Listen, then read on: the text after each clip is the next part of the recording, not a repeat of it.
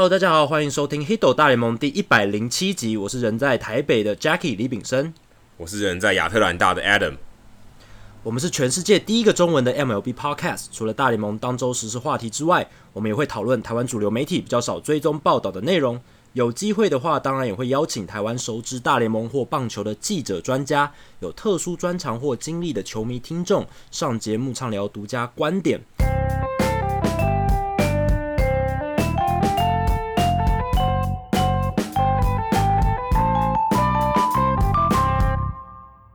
那这个礼拜的节目呢，我们一开始其实有一点像是要延续上个礼拜的话题，因为上个礼拜我们有聊，呃，这个休赛季应该说春训的时候有很多很多延长约，结果我们节目才上线没多久，马上就阿库尼亚的签约消息又出现了，然后呢，还有 Herman Marquez、Randall Grichuk，还有 David Bote，甚至连总教练 Terry Francona 也都签了一张延长约。那其实这里面最让人惊奇的就是阿库尼亚他签了这一张八年一亿美金的延长约，这个已经创下了就是大联盟史上年资未满一年的选手当中最高薪的合约。那当然签在阿库尼亚身上，我觉得算是一个很合理的事情。不过，呃，从勇士的角度来看，啊，这张合约其实签的蛮划算的。你如果去看他后面几年的最高的平均年薪。也才一千七百万美金而已，加上二零二七年，也就是这个合约呃保证的年资走完之后，他还有二零二七年、二零二八年两年的球队选择权。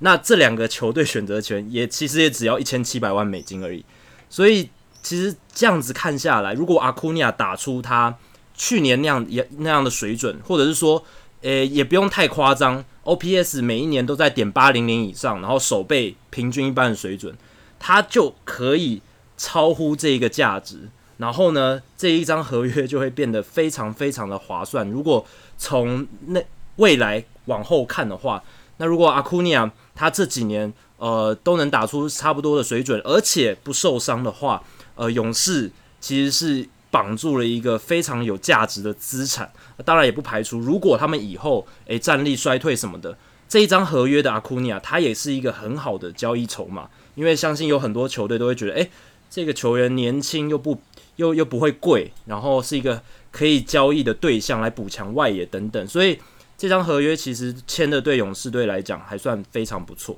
不过他签了这个合约以后，开机其实打的还蛮差的。其实他现在三十一个打数，才打击率才一乘二九，哦，不过两发全垒打。然后刚好我在采访的时候看到一发，嗯、那球球阿库尼亚。这阿库尼亚阿库尼亚 Junior 其实在这个合约我觉得是蛮特别，因为他真的其实真的打不满，还不到一年，他就已经可以拿到长达八年的合约。我相信勇士队对他对他的潜力应该是非常寄予厚望，而且这一张合约看起来他打完这个八年也不过才二十九岁而已，所以其实我觉得阿库尼亚他一方面当然是一亿美金，呃，你你想说我才打一年，然后接下来会发生什么事，我其实都不知道。那一亿美金我先拿到口袋里面啊，当然不是马上拿到啊，但是你至少在八年后，你一定会拿到一亿美金，甚至可能更多，也许他还更更更更续约，续到他可能退休之后。但是就算他这八年走完，他也许打得不嗯不不如他的意，或是他可能受伤，或是呃他可能衰退，但他在二十九岁以后，他还是可以挑战下一张合约。其实对他来讲，我觉得。也算是嗯，不但现在有拿到这个合约，呃，就是现在有一个保障，未来他如果要挑战更大合约也是有机会，而且甚至他，也许他可能打比 Mytro 还好，也不一定，你很也很难说。目前看起来他的潜力你也很难说，Mytro 可能会比他会比他强更多年，也许 Acuna Junior 可能呃未来几年是勇士队的超级巨星，因为我看现在就连他呃我我在勇士队这边采访这三这四天。几乎百分之六十哦，都的球迷都是穿 Acuna Junior 的衣服。不过他也不是才服才效力不到一年哦，剩下大概三成可能是 Freddie Freeman。那 Freddie Freeman 可能已经打了七八年在勇士队，一直是看板球星。剩下一层的人就是其他的人，可能是 Hank Aaron 或是 Reddy Murphy 之类的一些老球员。所以你可以看到，其实球迷对他是也是非常喜欢。然后他跟呃 Ozzie Albies 打球，你就觉得哦，他们两个是。蛮蛮不错的一对，就是你看起来好像他们有一个很好的化学效应，然后在这个球队里面，哦，搭搭配老大哥 Freddie Freeman，还有可能还有一些老将 Nick Markakis 这些人去搭配，觉得勇士队有一个很好的化学效应。那你如果你看你反看呃 Mike Trout，Mike Trout 可能在天使队，你就觉得好像他跟 Albert Pujols 好像就没有那个化学效应，是两个两个吃非常多薪水的人哦，感觉好像没有那个化学效应，甚至跟大谷大谷大部分也是打打停停，那感觉起来。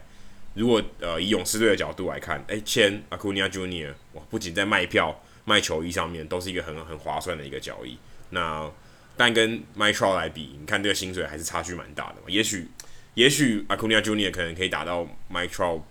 八成的成绩，哇，那也真的也是这个也是学翻的。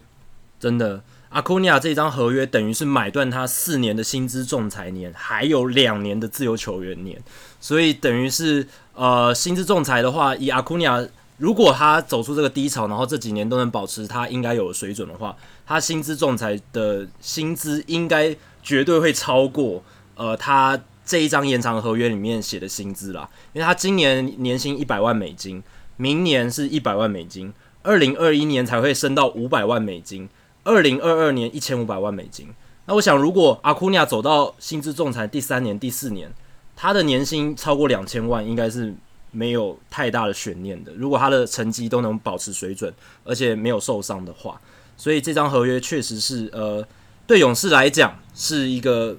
划算的合约。那对阿库尼亚来讲，他得到了一个保障的薪资一亿美金，相信很少人在这个年纪能够拒绝这么高的薪资啦。那另一个我觉得很有趣的就是 Francona 又签了一张两年的延长约。代表说，印第安人其实真的非常看重他，而且我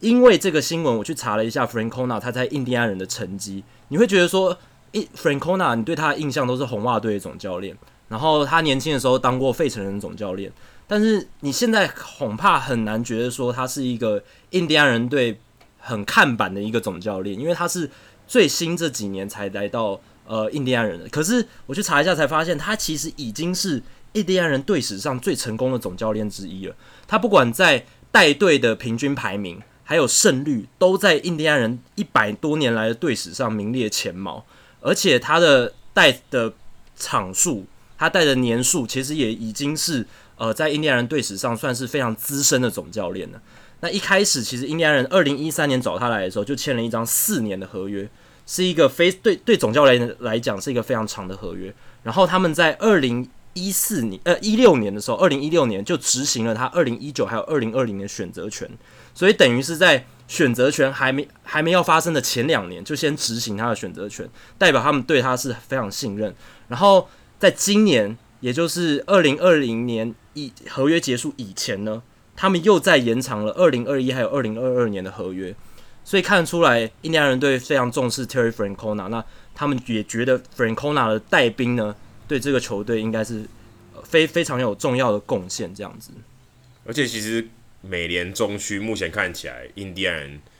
算是比较没有被那么看好的六个分区里面冠军最领先的球队里面，算是最不被看好的这个这个领先者。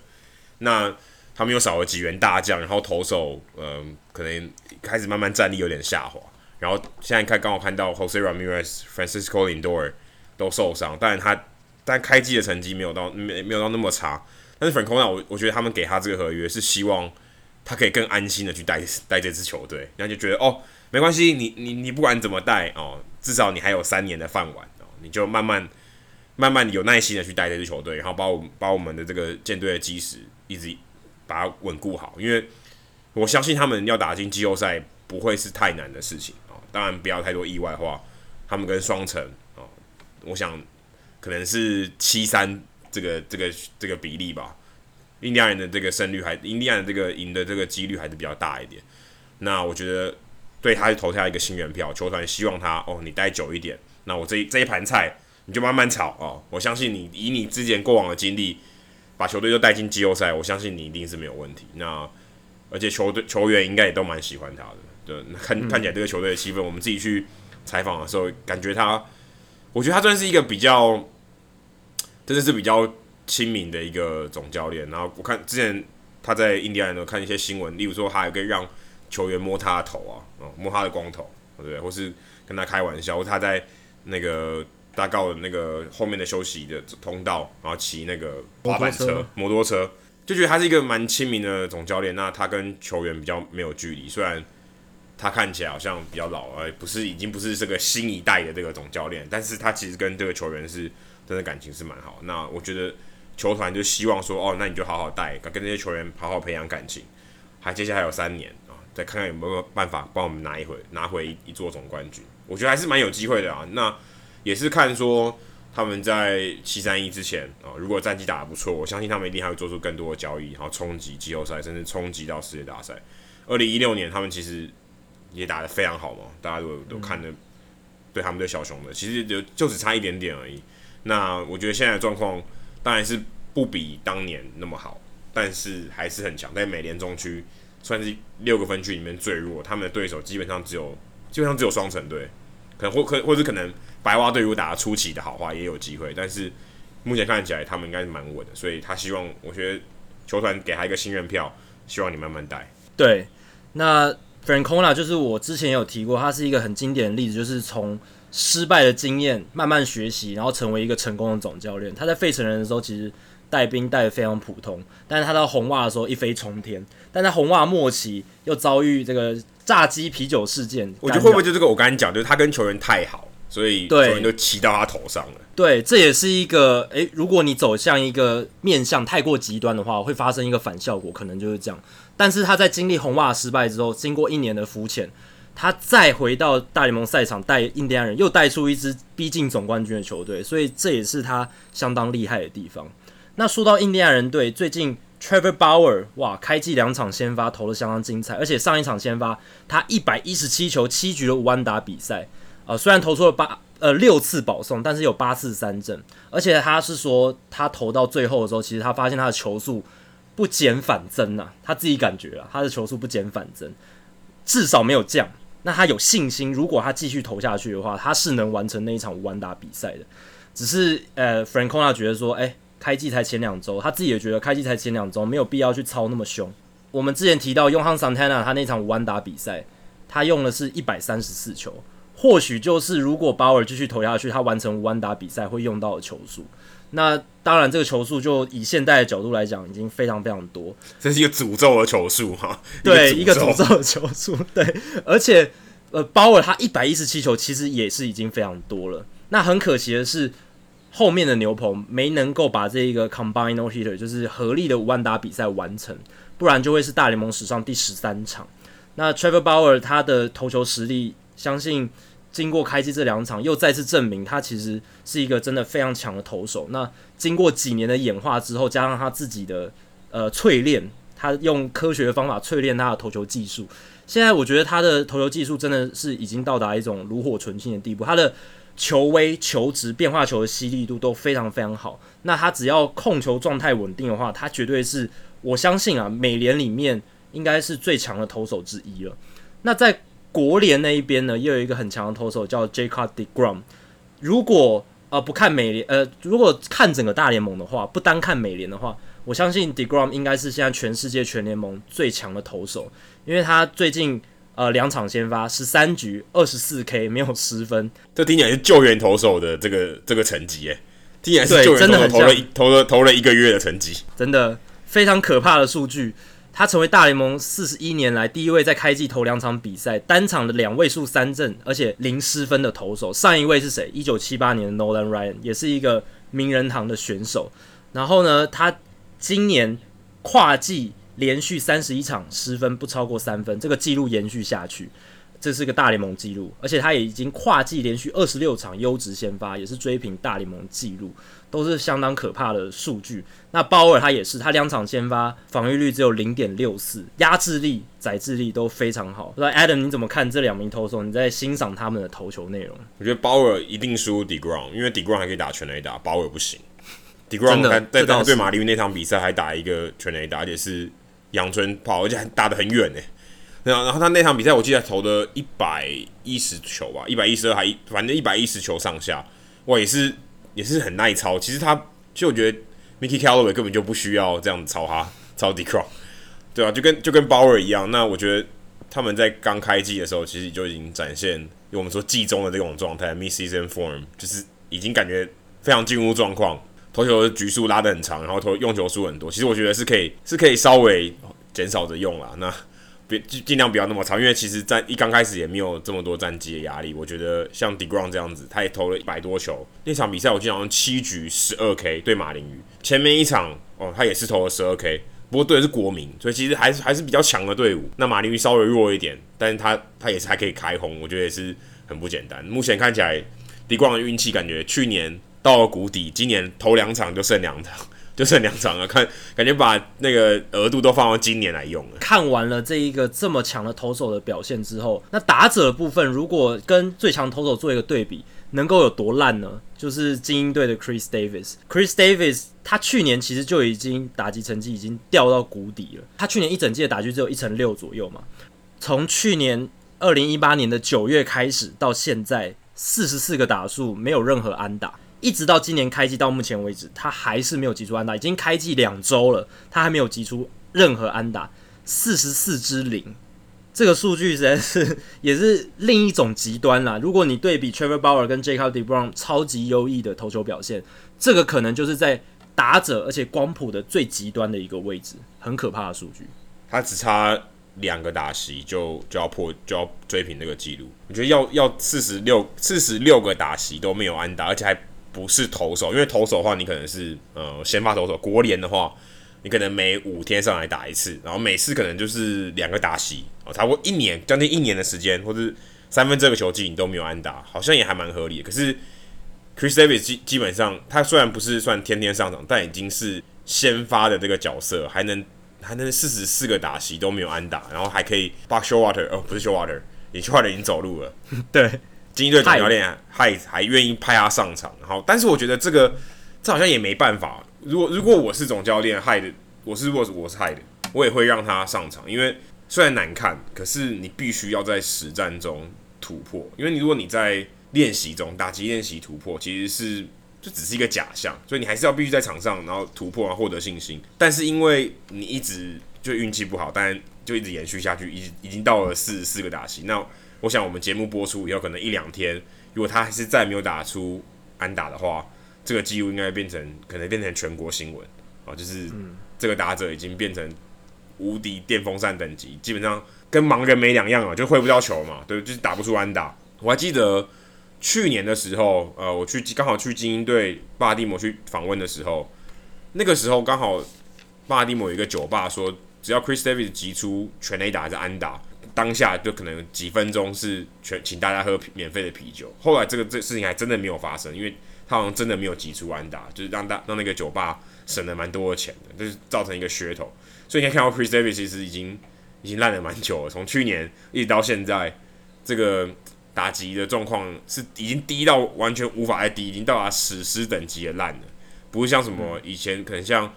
他刚开始在游击兵的时候打不太到球啊，就有点像 Joey Gallo 更更低潮版本，但基本上还打到全垒打。哦，对，就是你可能 GK 换全垒打的这种情况，但现在不是，他现在是连安打都打不出来，所以，嗯，真的我们也帮 Chris Davis 祈祷一下，希望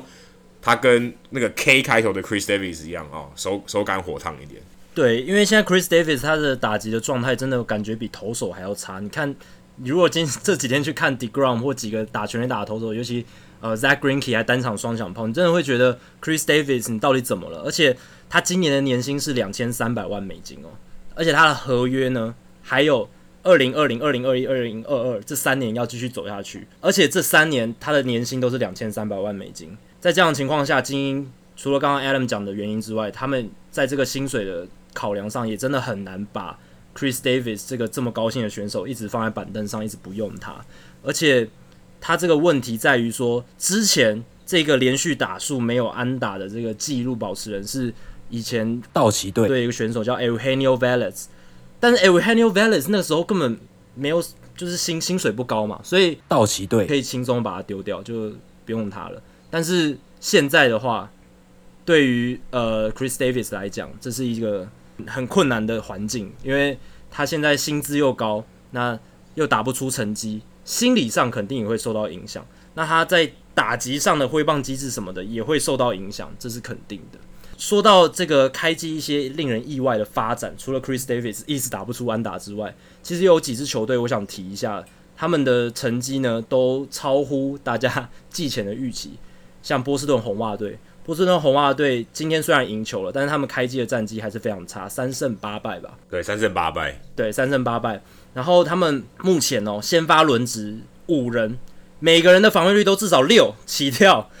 那今天赢球。更是靠牛棚车轮战才好不容易止血。今天是 Hector Velasquez 先发，但他也只投三局，然后其他都是呃后援投手轮番上阵，然后压制住对手。不然的话，如果我想派其他的先发投手，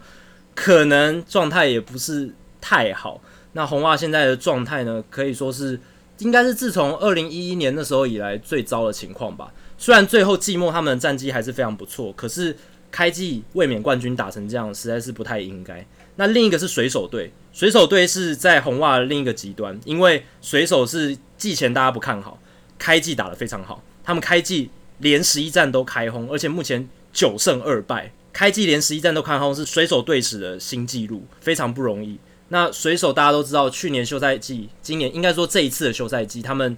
算是做重整嘛，他们阵容有稍微把把一些明星选手交易出去，James Paxton 交易了一些选手，Robinson Cano、Edwin Diaz 都被交易，都被交易走，Diaz 都被交易走。那大家都觉得，诶、欸，他们今年应该会烂一年，可能未来在做竞争。结果他们今年开季反而战绩长红，目前是美联西区的第一名。国联中区的小熊，他们跟红袜一样，状态也不是很好。他们除了 John Lester，其他一先发投手开机的状态都不太行。但是他们最惨的是牛棚，他们牛棚是彻底炸裂了。除了新买来的 Brad Brock 之外，其他的后援投手的防御率都爆表，而且三振能力很强。Carl Edwards Jr. 他是完全找不到好球带，所以被下放三 A。那这边要补充一个消息是，曾仁和也在呃美国时间四月六号。被小熊队 DFA，也就是指定让渡。那小熊在接下来的七天呢，他们可以去决定说要交易他，还是要释出他，还是要把他下放到，就是继续留在三 A 这样子。我这边查了一下，小熊队后援投手的防御率是全大联盟哦，仅次于国民队最烂的八点三七哦，这个这个防御率很可怕，而且他的 WHIP 值是二点零一哦，这种这种牛棚你敢用吗？这种牛棚，这种牛棚，你基本上根本就是提着油桶来上上来救火的，这根本完全没有办法。相较起来，另一个光谱的极端，天使队哦，天使队的防御率就是很好的，是一点五三。你看一点五三跟八点三七啊，这个嗯，这个已经不是天堂跟地狱可以来形容的。国民可以想象嘛，就是他们有 Trevor Rosenthal 这个防御率无限大的，那小熊已经接近这种牛棚的等级，所以可以想见他们牛棚的状态其实真的不是太好。那最后一支我想提的是老虎队，老虎队美联中区现在也是第一名。那他们今年最令人惊艳的是他们的先发投手群，其实哇表现的出乎意料的好诶，先发五人：Jordan Zimmerman、Matthew Boyd，还有 Turnbull、Matt Moore、Tyson Ross。一个表现的比一个还好。然后今天 Tyson Ross 投了七局八 K，非常优异的投球表现，又帮助球队获胜。那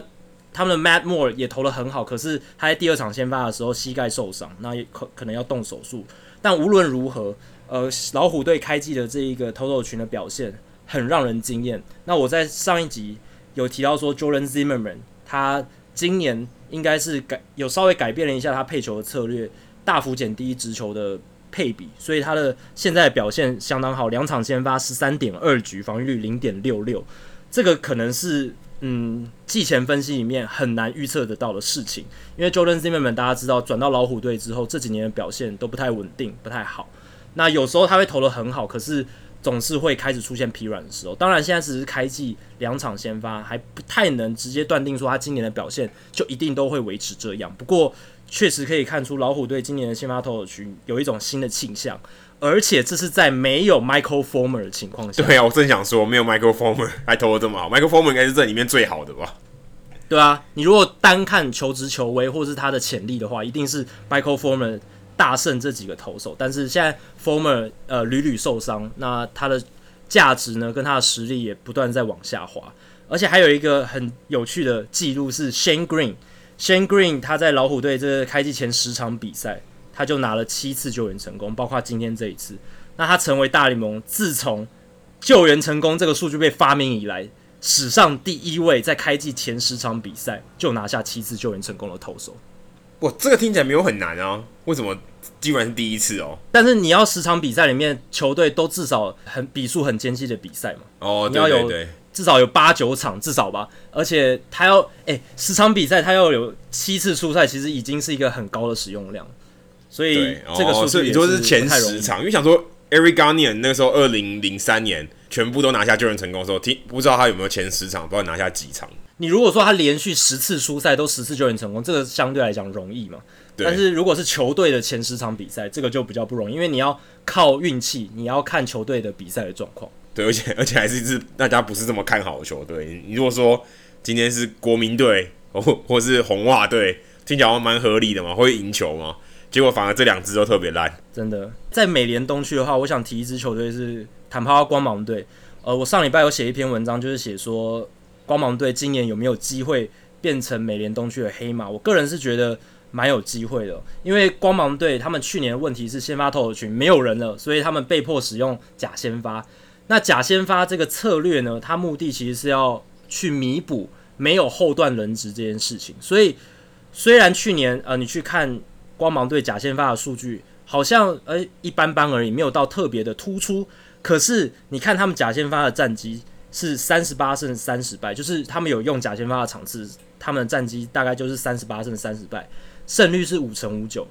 诶，如果你的后段轮值能够表现出三十八胜三十败的战绩的话，这个是已经超乎大联盟其他绝大多数的球队。所以你可以说去年光芒队假先发的策略是奏效了。但是来到今年，光芒队他厉害的地方是，他今年的轮值比去年完整。他们现在有四个固定的先发投手，有 Tyler Glasnow，还有 Blake Snell，还有 Charlie Morton，还有今年开始固定在先发的 Yanni Chirinos。他今天先发表现又非常好，所以现在他们现在有四名的固定先发，所以只要有一个位置是留给假先发就好了。那在这样的情况下，他们去年用假先发比较多。就已经表现很好。那今年先发轮值更完整，然后他们的假先发的经验也更充足了，所以在假先发的表现上面，相信是会比较有经验值，也会比较稳定。所以他们今年投手群加上超级厉害的铁牛阵，他们今年牛棚的防御率非常非常低。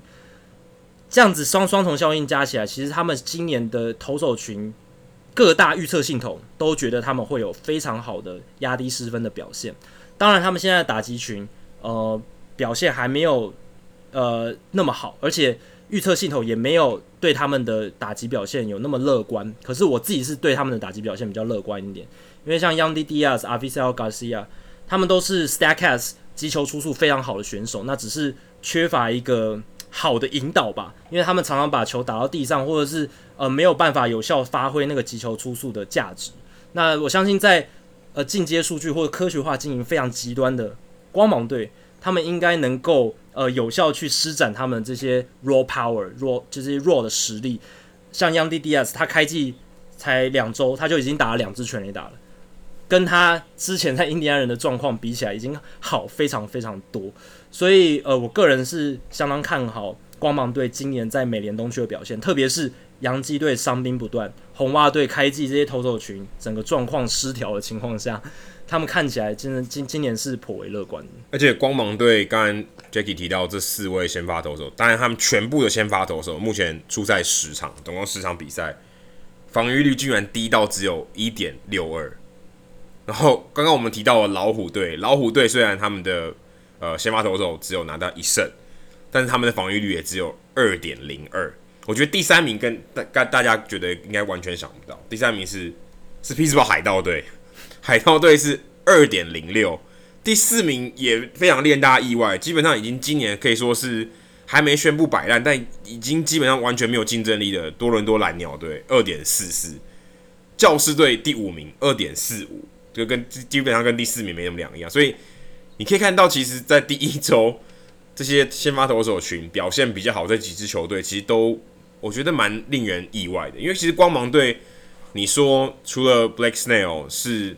当然是去年美联赛扬奖得主，可其他人你会想，好像也没有到这么好吧，对不对？你说防御率是二以下的情况，你也觉得好像会不会是突然的一个高峰啊，接下来可能会回归正常，其实也很难说。但目前看起来，他们的先发投手真的表现很好，而且失分哦，十场比赛失分只有九分，自责分只有九分。这有些投手可能可能红袜队有些投手一场就爆了，可能一一一,一场就将近将近快要九分了。那光芒队打十场比赛，先发投手也不过才掉九分了，所以其实嗯。而且光芒队现在在美在美联东区也是第一名，第一嘛，那他们的得失分比也是最好的。所以，呃，如果他们投手这个这个基础能够稳住啊，假设今天防御率可能在二点多啊，回归一点点正常的话，然后打击，我觉得如果能发挥到联盟平均水准，在美联东区可能是蛮有机会的。就算没有没有冠军，我觉得应该也有外卡一外应该有外卡一的机会。可以拼拼看，嗯，对，真的真的很有机会。刚刚 Adam 提到，呃，光芒队的得失分差表现非常好，他们同分区的红袜队是今年目前大联盟现在为止得失分差最烂的球队，是负二十七分，卫冕冠军开季前两周负二十七分，这是非常呃令人难以接受的现象。那光芒队刚刚 Adam 提到那些先发投手，我觉得他们厉害的地方当然不是在于他们过去的 track record，因为他们。都是像 Glasnow 是很年轻的投手，那 Charlie Morton 是一个老投手，他年轻的时候表现也不是很理想，但是他们都有一个共通的特点，就是他们的球威都非常好，他们都是可以飙到九十五速球飙到九十五英里以上，然后都是所谓啊变化球转速很好，Statcast 喜欢的这一种投手类型。那光芒队，我觉得他们也是有在刻意收集这种投手。那当然，这些投手他们的一个很大的问题是容易受伤。不过，我相信光芒队他们最厉害的就是去呃 manipulate 调整这些投手的他的用球的局数，然后跟牛棚去做搭配。所以我相信他们能够在这个投手投球局数的调配上做的还不错。那相信大家这个过去这个礼拜也有看到 Jose Alvarado 那个疯传的影片，他的那个那个好那个那个好感觉有点。靠角度哎，我觉得那个那个影片好像不是很合理，就是那个球的轨迹，感觉应该是因为拍摄角度造成的一个一个错觉，就觉得他这是一个不会这样跑才对。可是根据追踪系统显示，它的位移确实是相当非常大的一个位移，就是它的 horizontal 水平的位移确实有那个数据存在。Jose Alvarado 也是光芒队里面牛棚里面非常重要的武器。其实不止他，其他像 Chaz Roe、像 Diego Castillo 这一种，诶，你可能没听过他的名字，可是他们都是 Statcast 数据里面表现非常好的，他们的转速、他们变化球犀利程度很好。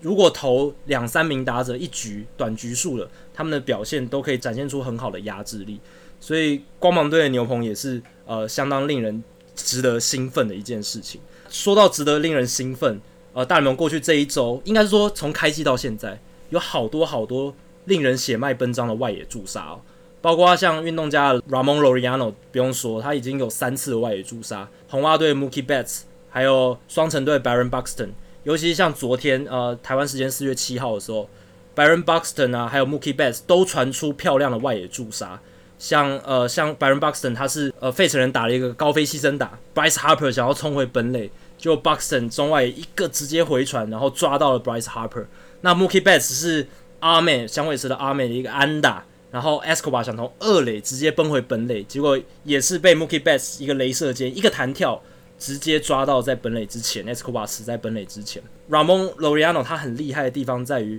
他大联盟生涯前五十七场比赛就传出了十二次驻杀，这个是大联盟太变态了，这真的太变态了，太病态了，对啊，你自己想，大概。平均每四场比赛啊，四到五场比赛就要有一次外野驻杀。那这个记录已经是大联盟史上第二快，第一快的是大家如果还记得 Jeff r a n c o r e 当时是一个非常厉害的新秀，他生涯前五十二场比赛就传出了十二次外野驻杀，那是最快最快的记录。不过 Loriano 这个记录也是非常 非常非常厉害。那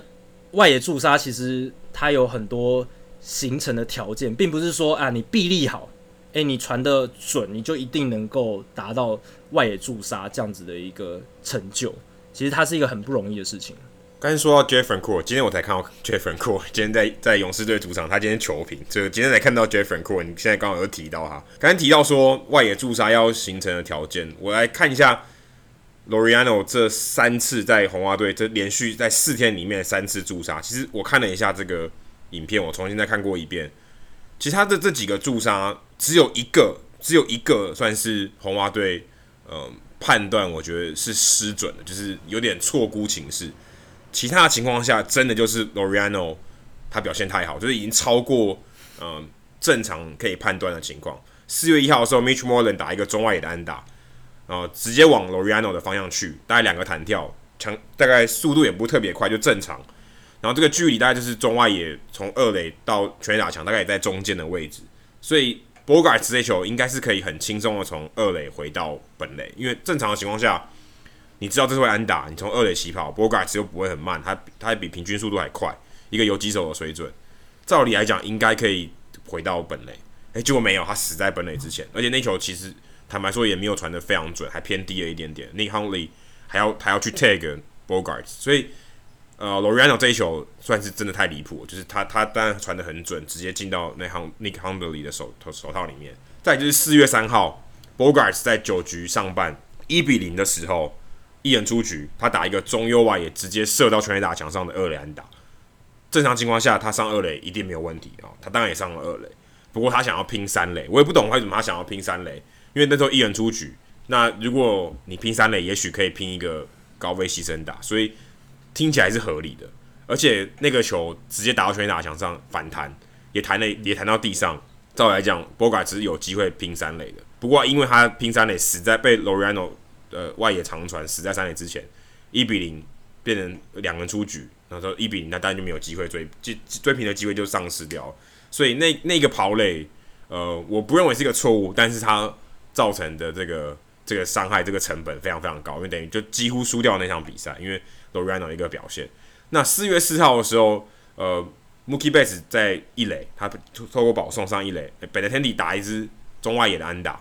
那 Mookie Betts 上了二垒以后，他没有停下来，他直接冲三垒。那他他的直觉觉得说，诶，这一球 Lorano 可能反应不及，因为他其实是在一个有点像三不管地带比较浅的地方。那在二垒后方跟中中外野手的中间，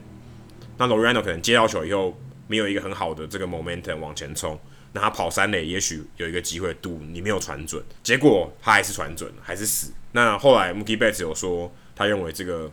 嗯，这个跑垒蛮冒进的。但是其实我事后看这个这个，嗯，这个传球，其实还有蛮多细节的。那时候 Chapman 如果他没有接的很好，没有刚刚好在地面上接到那个球，然后碰到 Mookie Betts 的话，其实那球应该会是 safe。所以 Mookie Betts 其实要成功的几率其实蛮高的。如果是正常的。中外野手哦，当然 Loriano 可能现在已经是变态等级了。那正常的中外野手来说，他应该是有机会，很高的机会会上三垒的，因为他当然速度很快嘛，这毋庸置疑的。可以三十盗的这个选手投三垒应该是蛮有哦，投三垒是应该是蛮有机会，因为他是从一垒绕过二垒，全力加速冲到三垒，所以以这个速度来讲，我觉得是蛮有机会。不过呃，Ramon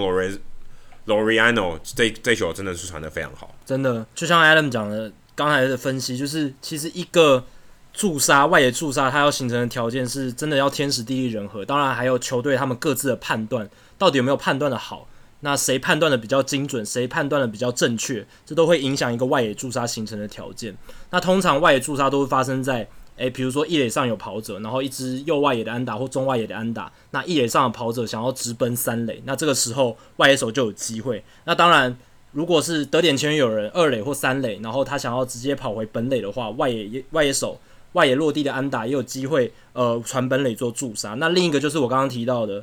高飞牺牲打，如果比较浅的高飞牺牲打，这个时候外野手他也有机会去用靠外野助杀抓到往本垒冲的跑者。那除了这个外野手他要自己传准传快之外呢，刚才 Adam 有提到一个重点，就是接球的人也要接得很好才行。对，像运动家的三垒手 Matt Chapman，大家都知道他是金手套等级，而且可以说是应该是像全联盟跟 Nolan Arenado 一样，就是三垒手背非常顶尖的选手。他他要有很好的接球技巧，然后也要能够把球 hold 得住，然后去用好的方式去 tag 到跑者，这些都是一些小小的细节，但是却能成就一个很好很好的 play。那大家如果记得铃木一朗的那一个超级镭射箭的经典画面，也是从右外野直直传三垒，那他厉害的是没有慢抖，直接传到了三垒手的手套里面。那这个是算是最经典、最经典的外野驻杀的一个画面啊。这个礼拜大联盟有不少呃事件呢，是让总教练还有球队都蛮生气的。第一个是大都会他们对于自己的赛程安排，还有就是大联盟他们实施随机药检抽检的这个时机点，令他们非常不满意。怎么说呢？他们在美国时间四月三号，也就是星期三的比赛晚上是打晚场的，他们对上的是马林鱼队，但是那场比赛他们在客场哦，所以呢，呃，他们比赛结束之后，其实是要在隔天马上参加球队主场在 City Field 纽约的开幕赛，但是开幕赛的时间是下午一点，所以等于是说他们前一天晚上六点多打完，他们要赶紧的飞回纽约。然后呢，准备隔一天五场的比赛，这个赛程的安排其实基本上已经对呃大都会球员是一个很大的压力了。诶，没想到偏偏这个时候大联盟的委托的这个药检单位就在那一天马林鱼跟他们跟马林鱼比赛赛后实施随机药检，诶，拖到了半夜快要半夜十一点了，就是深夜十一点多，他们才好不容易离开了呃马马林球场，然后呢飞往纽约的 City Field。那到达纽约的 City Field 的时候，他们已经是当时星期四早上凌晨的快三点钟。那等于说，他们可能睡睡不到几个小时，就要马上起床开始练球，然后下午一点就要开始比赛了。那这对大都会的选手来讲，还有大都会随队人员来讲，都是一个很大的精神力的耗损。那其实大联盟在赛程的安排上，其实是有它一定的弹性存在，就是主场球队可以决定。当天的比赛你要打五场还是晚场？那大都会当然可以很早就决定说，诶、我那一天开幕赛主场开幕赛，我决定是晚场的比赛。可是大部分大联盟球队他们的主场开幕赛都是在下午，所以大都会可能想要跟着这个传统，所以他们星期四的主场开幕赛还是摆在下午。可是，呃，马林鱼这边他们其实是可以做出一个对大都会。呃，怎么样？比较体恤的一个决定吗？就其实他们可以把那一天星期三晚场比赛拉到下午的话，这样子对大都会的赛程的时程安排就会稍微呃舒缓一点。可是当然他们不必那么做，因为大都会是他们的对手。他们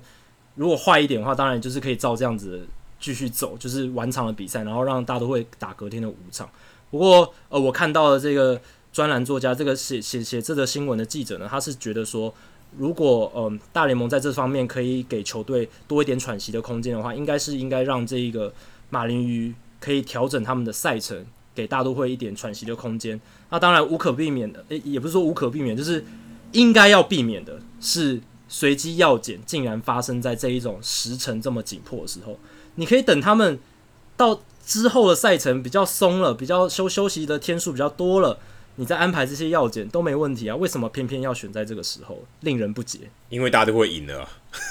因为大家都会那场比赛赢了啊，对不对？那场比赛那那个系列赛大都会横扫了马林鱼。那其实我觉得马林鱼已经对他们还做出一点让步，因为通常比赛其实是七点十分的，那场比赛是提前一个小时哦，是到六点十分。我个人身为媒体从业人员，我是对于这个调整我是感到非常的开心，因为如果太早，如果是下午一点的比赛的话，等于你大概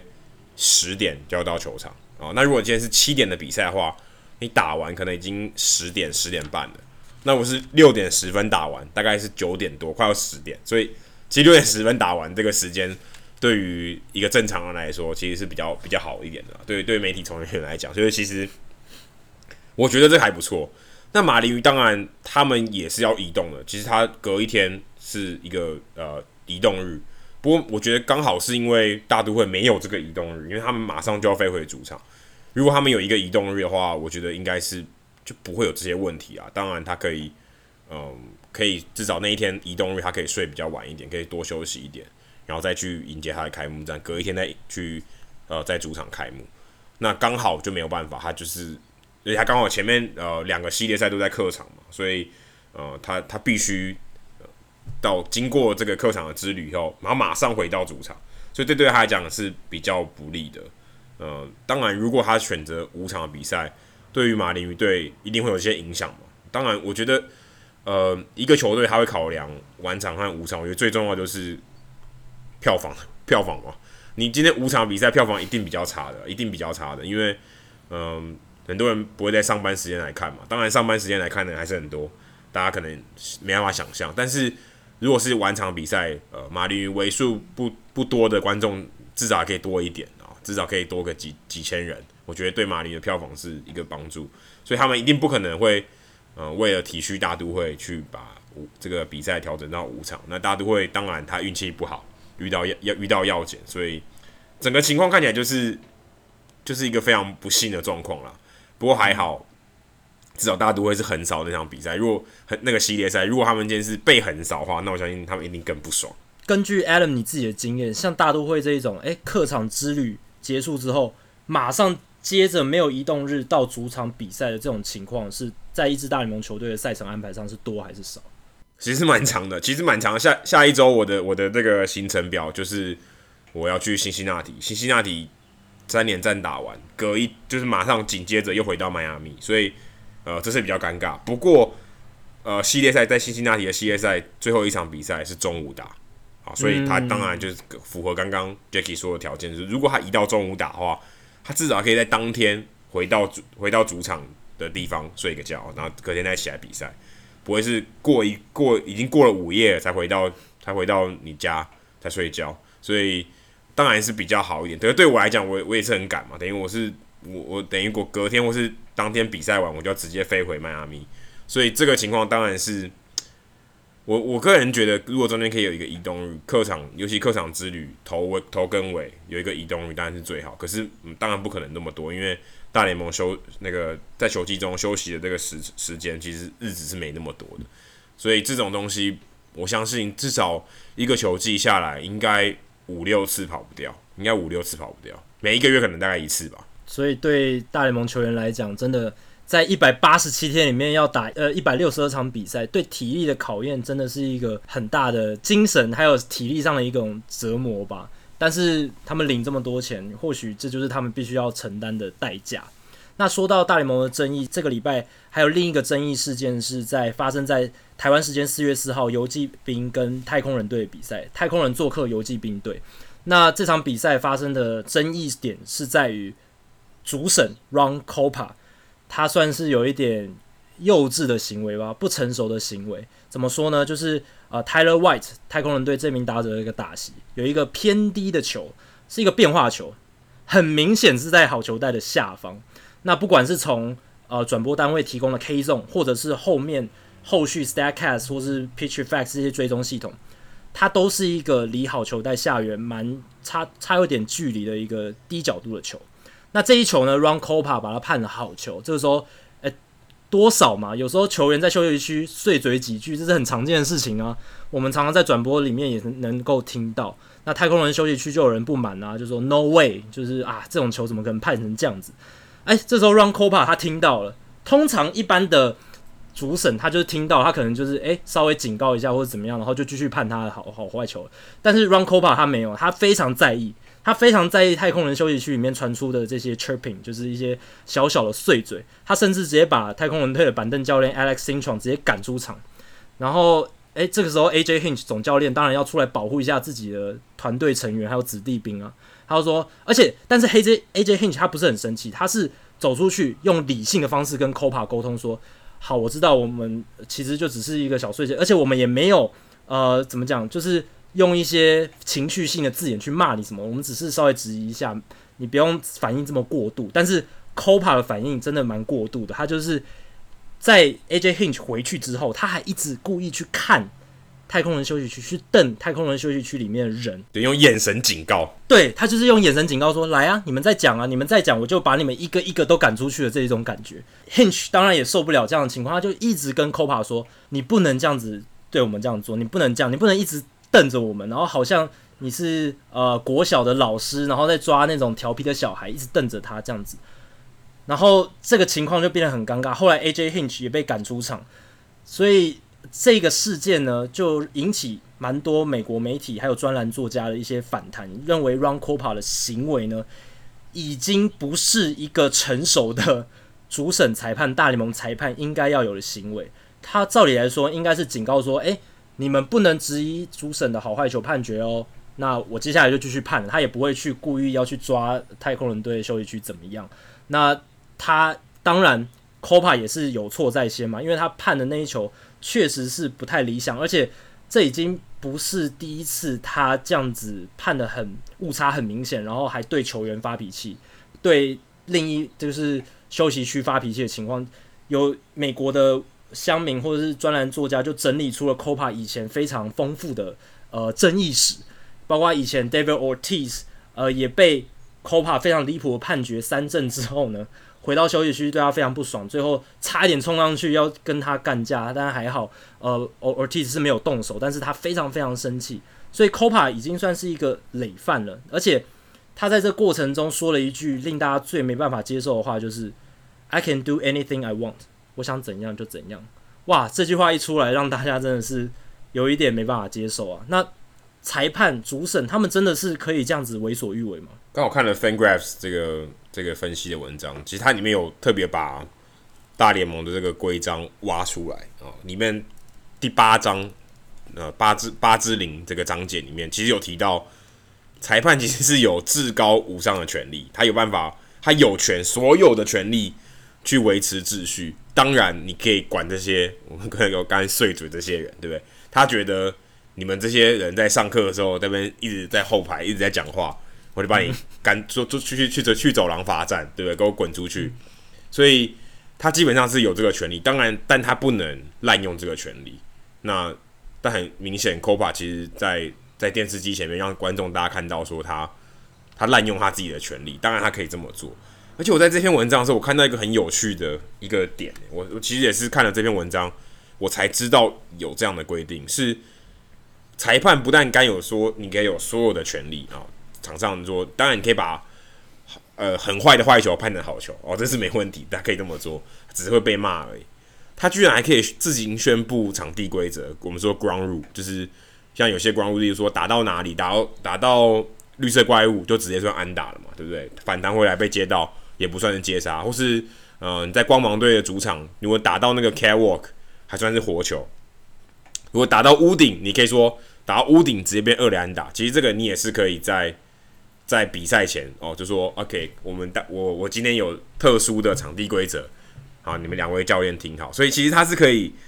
自行宣布啊、原本没不存在的场地规则，所以他可以他可以他可以说，例如说啊打到那个小贩哦。打到打到某打到某个地方就算全垒打，这样也可以，对不对？或打到小贩直接算出局哦，但但这个不太可能啦。但是有点像这种还可以自己制定的这规则，我现在才发现，原来裁判真的是想干嘛就干嘛。所以其实大联盟裁判也会被受到这些约束，因为他们其实也是有嗯这些扣点的东西啊。就是如果说你今天误判啊，你今天被改判了，你说今天我们可以可以 replay 吗？你这东西被改判，你是会被扣。你说你如果今天被改判，你就会被记点的。所以其实这些这对这些裁判来讲，他们其实也是有考绩的。但是好坏球这件事情啊、呃，目前当然是不可能有 replay。我相信未来也不可能有 replay，除非有，除非到了呃机器小球带，当然就不会有这些争议，因为它基本上用电子的判断。不然裁判在这上面，他绝对是有至高无上的权利。但是我觉得这个这，但我觉得有这个。碎嘴或是有跟裁判有一点冲突，我觉得是棒球还还蛮有趣的地方。就是如果在如果到了有机器小球带的时候，这这个东西就直接被拔掉了，可能有一些趣味。但我们说公，我们先把公平性摆一边。我说的是比赛这个趣味性啊，就是好像这个火药这个这个隐性就不见了嘛，因为就不会发生这种事情，那也蛮可惜的。如果如果未来有机器小球带的话，这个东西 Copa 这个这个判决或接下来这些。话题也都不会存在，因为他不会判一个这么离谱的坏球，啊、判判为好球。那那球其实还蛮有趣，那球其实 Jeff Mathis 还还有 framing 一下，所以其实还蛮好笑，因为他他接到的那个他最后接到那个点其实是是好球带，但是你如果在 K 中上面看，他离 K 中是有一小段距离，所以那那个其实那个还蛮有趣的。Jeff Mathis 就是大家大家知道的是靠 framing，呃。讨他薪水的这个人嘛，所以其实在这个这个小争议中，也扮演一个蛮微妙的一个角色。刚刚 Adam 有提到说，大联盟针对裁判有评价的机制，确实，而且不只是所谓的呃出局 safe 的判决而已，还有包括他们好球带其实也会，他们会争，因为自从有 pitch effects 之后，甚至现在有 Statcast，大联盟其实是可以去追踪大联盟裁判他们在好坏球判决上面的表现，所以。如果你判得太夸张的话，他们也是会去提醒这一些裁判说：“哎、你今天这一场你表现得不太好，你有哪哪哪几球判的其实有点离谱。”但是 Copa 除了他好坏球判决有争议之外，他还有一点不能让人接受的是，他在比赛就是换场的时候还去干扰 Gerrit Cole，就是太空人队那一天的先发投手他的热身的投球，他还故意走到了捕手的前面去挡住他们，然后就是去去插本垒板。对对，故意的拖延时间，然后还走经过那个扣的时候，还多跟他碎嘴几句。扣没有对他怎么样，但是他走经过扣的时候，还对他碎嘴几句。我就觉得这些行为其实是很没必要的。可能 Copa 那跟老婆吵架吧，我觉得那天他可能真的真的心情不好。对啊，他那天的状态其实真的不是很理想。然后我还想最后想提的是，不知道是怎样，AJ Hinch 今年好像跟主审裁判犯太岁嘛。他 他在春训的时候，大家如果还记得有一则新闻是，他在春训的时候被 Angel Angel Hernandez 判出场，就是你很少听到会有呃总教练在春训的时候被驱逐出场，因为春训是不重要的比赛嘛，你就算有什么争议，你就算了，就啊就让他去吧。但是那一次情况比较不一样，是因为 Angel Hernandez 跟 AJ Hinch 他们之前就有夙愿了，就是 Hinch 从很久很久以前就不满 Angel Hernandez 他的好坏球判决，他觉得。Hernandez 的好坏球判决就是很判得很差，所以那那场比赛有几个好坏球，他也觉得判得不好，所以他也是在那边碎碎念，然后他也是说的话有被 Angel Hernandez 听到，然后 Hernandez 很不爽的情况下就把他驱逐出场。那当然，呃，那一次的事件跟这一次的事件，AJ Hinch 扮演的角色不太一样。第一个是 AJ Hinch 是他自己引起的，这这个礼拜这一次是他是受害者。不过不管怎么样，他真的是这两个月。跟主审裁判真的是不太对头啊，真的是发发生了蛮多很离奇的争议，这样子。可能要叫他戴个口罩了，这样就裁判就不会知道他在在那边谁谁谁谁亮了。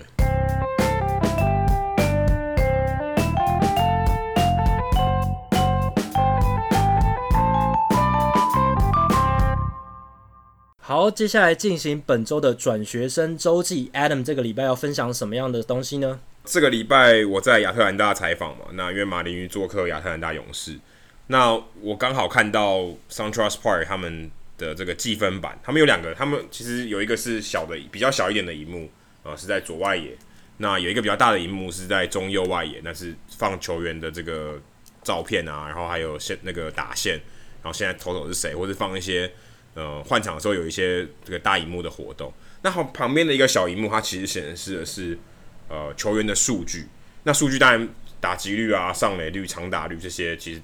大家都蛮普遍的。其实你在各个球场都看得到，或是全垒打、打点。不过，不过勇士队这个球场 SunTrust Park，他们还有多了几个我觉得蛮有趣的资讯，像是 BABIP，我们说就把球打进场内的打击率，形成安打这个几率，这会出现，因为这个其实对于呃，我觉得对于一般的球迷，我们说 casual fan 就偶尔。来看棒球的球迷，他可能未必知道这个这个数据代表什么意义。那还有什么 exit velocity，就是我们也常常在讲的 Statcast 这些东西，launch angle，还有说这个球的飞行的距离，都有告诉大家。等于是在他等于是这个球只要一打进场内啊，接发球不算，或者他挥空当然也不算。只要这个球一打进场内，嗯，不管落地或是或是在空中飞行，它马上就会显示说，哦，这个这个球的情况怎么样，告诉你这个击球的出速怎样。launch angle 是多少？但它只会闪一下下，大概就是这个这个球这个 play 处理完以后，它就消失了。不过我一直在想，是会在球场里面出现这些东西，是一个这个背后的原因会是什么？当然，一个最最主要原因就是它有这个基础啊。我们现在已经有这个科技的基础了，你有这个 P C F X，然后 Statcast，然后你在球场里面都可以装设这些东西，你可以在很快的时间内反映这些东西。这当然是最基本的，你要有这些资料的来源。但我觉得最关键的是，它会希望这些数据提供出来给大家，在现场，呃，球迷可以第一手看到。我觉得是一个教育的机会，对于这些球迷来说，诶，你会知道原来现在大联盟他们想要推这个。今天告诉你说，你你今天看棒球，你不是看这球是不是安打哦，你不是看这这球是不是嗯、很关键，你看是诶，他这球打出去的速度快不快，或是这球是不是？呃，它的仰角很高，你可以知道说，哦，这球仰角跟这球假如是一个全垒打，诶、它是不是很平？哦，你都可以去看这些东西，或是这球飞行的距离。一般我我记得，在我印象所及里面，你除非电视转播，不然你现场除非是超远的破纪录或是可能超过四百三十英尺的全垒打，超大号全垒打，才会告诉你这些有飞行距离。不然，其实如果你今天是场内的一个短程的安打，根本就不会告诉你飞行距离多少。甚至打到墙上，他也不会告诉你。可是在这个这个看板、电子荧幕看板上面，你全部都可以知道。今天就算是打一个本垒前的落地的滚地球，他也告诉你这个距离可能是一英尺啊，你还是可以知道说这球很短，或是今天是一个高弹跳，是一个内野强劲的滚地球，你都可以知道说它落地的这个这个距离是多远。所以我觉得，对于当然这不是所有大联盟球场都有，甚至我现在看到在马林球场就没有。那 SunTrust Park 就有。就提供这样的资讯，我觉得对于球迷来讲是一个可以看球有一个不同的角度啊。当然，不是所有的球迷都会想要知道这些资讯，但我觉得有这些资讯，嗯，一方面也可以让大联盟去推广这些东西。嗯，大家 Statcast 在在转播的时候就会出现嘛。我相信都是为了要呃让球迷可以有一个新的角度去看棒球，而不是说我今天只看全垒打、看打点、看三振。那我可以呃欣赏这个球员可能。某一些特质，他可能把球打得特别强，或是有飞出去的速度特别快。他可能除了一看说，呃，投手的球速哦破百迈很嗨，诶、你其实你可以看说这球打出去很强劲，可能 X velocity 可能是超过一百二十迈，哇，你觉得这球打得超强劲，可能全场会引起欢呼，也算是一个，也算是一个卖点吧。就是至少说球迷会有一个东西可以看。那像 BA BIP，我就个人觉得。蛮微妙的。如果今天没有解释，其实我觉得大部分应该是看不太懂是什么意思。如果今天，呃，你是一个 casual fan，一般的球迷，你看到这个数字，你也不知道它代表了可能是呃某一个运气的指标哦，你可能也很难，你可能也很难知道。而且这东西如果在开季的时候，你可能更觉得奇怪，因为我我自己这边有一张截图是 Freeman 的 BABIP 是五乘三八，我 这个你就想说这个有点太离谱，对不对？太过幸运哦，基本上是。一半打出去的球都形成安打，这个球这个也未免太过幸运。但像这些东这些数据，可能在尤其像 BABIP，可能对于一般的呃看棒球的球迷，他就算懂英文，他也看不懂这个缩写啊。可能长打率、上垒率、OBP、SLG、Slugging Percentage，大家可能还看得懂，因为已经放了好一长好长一段时间。另外，我想提到我在。赛前的访问的时候，其实像像 Mattingly 他也有说，嗯，马林鱼队总教练他也有说，其实像这些东西对于呃慢慢，像之前可能大家可能开始看，有像魔球，大家如果知道看过魔球，他那时候他们强调上垒率嘛，其实这些数据都是一直在，嗯，怎么讲，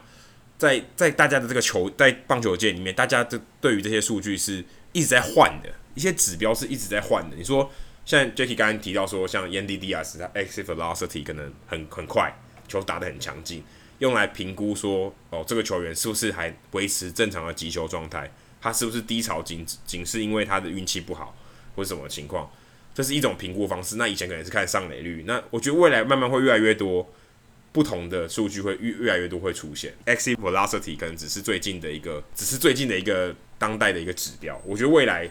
他透过这些教育，以后会有会推出越来越多 Statcast 会推出越来越多，让大家可以觉得看比赛会更有更有趣味的一个东西。可能评估球员的表现啊，或是不管是球探、球团或是球迷去看这些球员的表现，嗯，可以有一个更好的一个角度，可能更全面或是更有趣的角度去看这些事情。对，我觉得呃，勇士队这个看板透露出了一个讯息，就是除了刚刚 Adam 讲的，就是要教育呃一般的球迷或者是更多棒球迷一些。新的数据，或是让这些东西呃变得呃比较亲民一点。另外，就是要让这个看球的角度更多嘛，面向更多更广，而且他们会把它打在大荧幕上，目的就是希望诶、让它变成一个常态，就像。打击率一样，因为打击率，我相信棒球刚发明的时候，它也不是打在看板上的。以前根本没看板，对啊，以前根本没看板。报纸上写的吧？应该应该应该应该最开始是报纸上写的对、啊。那当然是一开始只有得分、安打、失误，然后后来慢慢加入这些新的东西到看板上面。那久了之后，哎、欸，这些东西也变成了在棒球场上，尤其在大联盟赛场上很常态的一些数据。那我相信勇士队现在把。X x f velocity 击球出速、击球仰角这些东西打在他们的主要的看板上，目的其实也是希望，诶，如果久了之后，尤其是现在大联盟力推 Statcast 做了很多教育球迷的工作，那久了之后，他们也会变成一种常态。那呃，到时候球迷看球的时候，他们确实就会像我们现在看投手的球速一样，诶，就会知道说，诶，这个人打的球多快，这个人打的球的品质怎么样，大家就可以有多的讨论的方式。球迷茶余饭后之间的讨论的话题面向可以变得更多。那我还想再补充一个很有趣的是，我上礼拜看到美国乡民在呃网络上分享一张图，就是光芒队主场 Tropicana Field 他们的电子看板上面显示的资讯很有趣，是。他解释 WRC Plus Weighted Runs Created Plus，也就是加权得分创造指数这一个进阶数据的意义是什么？他就直接把它打在他们的电子看板上哦。他当然是没有把那些计算公式列出来，但他就是有跟球迷解释说，这个数据呢，它代表的意义是什么？那你要怎么样去看这个数字？比如说，它是一百一的话，它代表的是它这个火力呢是优于联盟平均百分之十，那一百是平均。那其实提供这些基本资讯，就可以让球迷很快的了解到说，诶，我看这个数字的时候，它能代表意义是什么？我能够怎么去解读它？他们是利用这种很有效率的方式，直接在电子看板上告诉球迷，我如果列出这个数据代表什么？那这个是一个更直接的教育球迷的方式，我觉得非常有趣。因为光芒队他们在二月底的时候聘雇了 FanGraphs 之前非常有名的呃分析数据的专家，叫做 Jeff Sullivan。那 Jeff Sullivan 在二月底被聘走，所以美国乡民就开玩笑说啊，这个 WRC Plus 一定是 Jeff Sullivan 要求啊、球队的这些打打这个电子看板字幕的这个人员呢，把这个 WRC Plus key 上去，让大家知道说，诶、这个数据代表什么意思？因为 Jeff Sullivan 之前写文章的时候，他大部分采用的数据都是从 FanGraphs 而来。那 FanGraphs 里面的数据呢，有一个很重要进攻指标的数据就是 WRC Plus。那很有趣的是。今年马上在呃光芒队的主场电子看板上，呃就看到了他们把 WRC Plus 的解释打上去。我觉得这个也是呃大联盟球队他们在呃教育球迷还有提供球迷新的资讯上面呃比较进步的地方。不知道台湾什么时候会有哈？台湾如果有装到 Statcast，搞不好以后就不只有球速可以看了，也会有这些资讯可以看。对，而且其实。日本职棒有一些球队的看板已经也会放 BABIP，甚至还有独立长打指数 ISO、ISO、Isolated Power 这一类的数据。连日本职棒他们其实呃那些行销团队在这一方面，其实他们的给球迷的资讯量其实是蛮大的。那呃如果球迷自己也很喜欢这一类的东西，或是接纳程度很高的话，我相信球队球团也会更愿意去尝试这些。新的呈现手法，而且我我突然想到一点，就是我们在计分板看到跟在电视上看到，我觉得是两个不同的层次。因为电视上的话，你可以呈现资讯很多，所以而且你基本上可以换的。你说你每一天你可以呈现不同的资讯，你是可以很自由。大家反应不好吗？那我明天就不要。诶、可是在，在在球场基本上这个是一个，我相信已经是权衡很多之下才会有出现的结果。所以这些东西，他我相信他做这个决定。它的背后意义考量是更多的，因为电视上你可能做很多数据，大家看看就好，可能诶、大家发现看不懂，哦是没有意义，反应不好，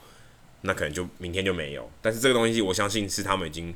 深思熟虑、深思熟虑之后去做的事情。好，接下来数据单元，Jacky 也是给我们带来一些全 A 打相关的数据。对，我这个这个礼拜想要追踪一下我们之前节目数据单元常常提到的所谓的 TTO，就是。呃，three true outcome 数据，还有全垒打的数据，还有三振的数据，来看一下。诶、大联盟帮大联盟体检一下，说，诶、欸，现在今年大联盟最新赛季这个三振的趋势啊，全垒打的趋势，还有 TTO 的趋势，现在发展的怎么样？截至到四月七号为止，你会觉得说，诶、其实才开季两个多礼拜，诶，这个是不是样本太小了？但其实是，如果你的数据是全联盟的数据的样本的话，累积两个多礼拜，其实它已经。数据的样本已经大到具有一个足够的代表性了，是可以反映出一些趋势的。所以，呃，现在跟大家分享，第一个是联盟的三振率，三振除以打席数减掉故意保送的次数，所以就是非常比较精准一点的打这个三振率。今年到目前为止，联盟三振率是百分之二十三点三，比去年的百分之二十二点四又提高了一个百分点左右，所以。可以想见，今年大联盟的三振数量应该还是会续写新的纪录。再接下来是 three true outcomes，就是三振保送全垒打占所有棒球场上事件的比例。那这个比例，刚才三振的比例已经提高了嘛？那 TTO 的比例没有意外的也提高了，而且提高了非常多。今年打完两个礼拜的比赛，TTO 的比例是百分之三十五点九，去年的数字是百分之三十三点四，所以是提高了整整二点五个百分点，非常非常高的数字。所以代表说，大联盟场上三振保送全垒打出现的频率跟几率又再次的提高。而且我还想再分享一个，就是洋基是绝对是全大联盟最彻底释放 TTO 潜力的球队。怎么说呢？他们今年洋基队大家都知道，他们的牛棚还有投手其实三振能力都非常好，尤其是牛棚的充斥着三振能力很强的投手 Adam Altavino，还有 a r o d i s Chapman、Chad Green 这些投手都是呃 K 九是非常高的。除此之外呢，他们的得分的手段基本上就是靠全垒打了。他们今年到今天为止，四十九分的得分，有三十四分是全垒打打出来的。今天这这一场就是四月八号，今天他们对精英队比赛，十五比三血洗对手，十五分里面有十二分是全垒打打出来的。那他们今年这一个全垒打得分占总得分的比例是百分之六十九点三，逼近七成，比去年百分之五十多了大概二十个百分点。当然。这个洋基的单队这个数据还是小样本啊，之后应该会慢慢回归正常。不过我相信他们今年的全垒打占总得分的比例呢，应该还是会比百分之五十再拉高，比去年再高一点。哎、欸，我觉得 three true outcome 的这个比例越来越高，其实对像我在平常在做球场的这个摄影，我觉得是一个很大的影响。嗯、因为你想，嗯、你就少了百分之二点五的机会，你会拍到场上的 play。因为刚刚那个东西，three true outcome 减掉剩下的百分之六十四点一，基本上就是球有打进场内嘛，就逻辑就这么简单。嗯，球有打进场内的话，球员就会有动作嘛，有动作你就可以拍嘛。那如果今天你都只有三振跟保送，还有全垒打，三振跟保送的话，就是只有投手跟捕手在玩哦。你投手投球姿势每一球基本上都一样嘛，对，一定都一样。这到这个职业等级，基本上每个都几乎都一样，除非你是 Jose Contreras。但是全垒打话，OK，你可以也许百分之五的机会是全垒打，你可以拍到全垒打打出去的画面，然后他绕垒的画面，其余的基本上就是很无聊，就很单调。所以对于在场边的摄影师来讲，其实我觉得是一个，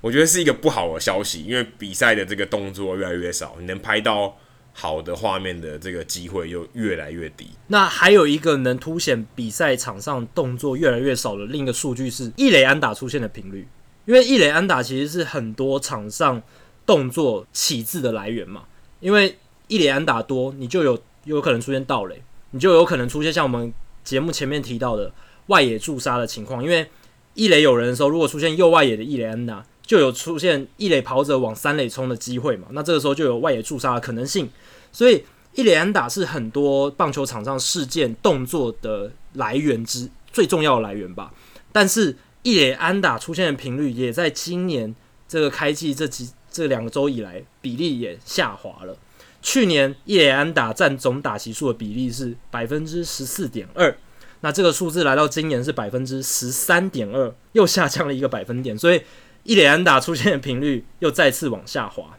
那反过来讲，如果你打出去了打不好，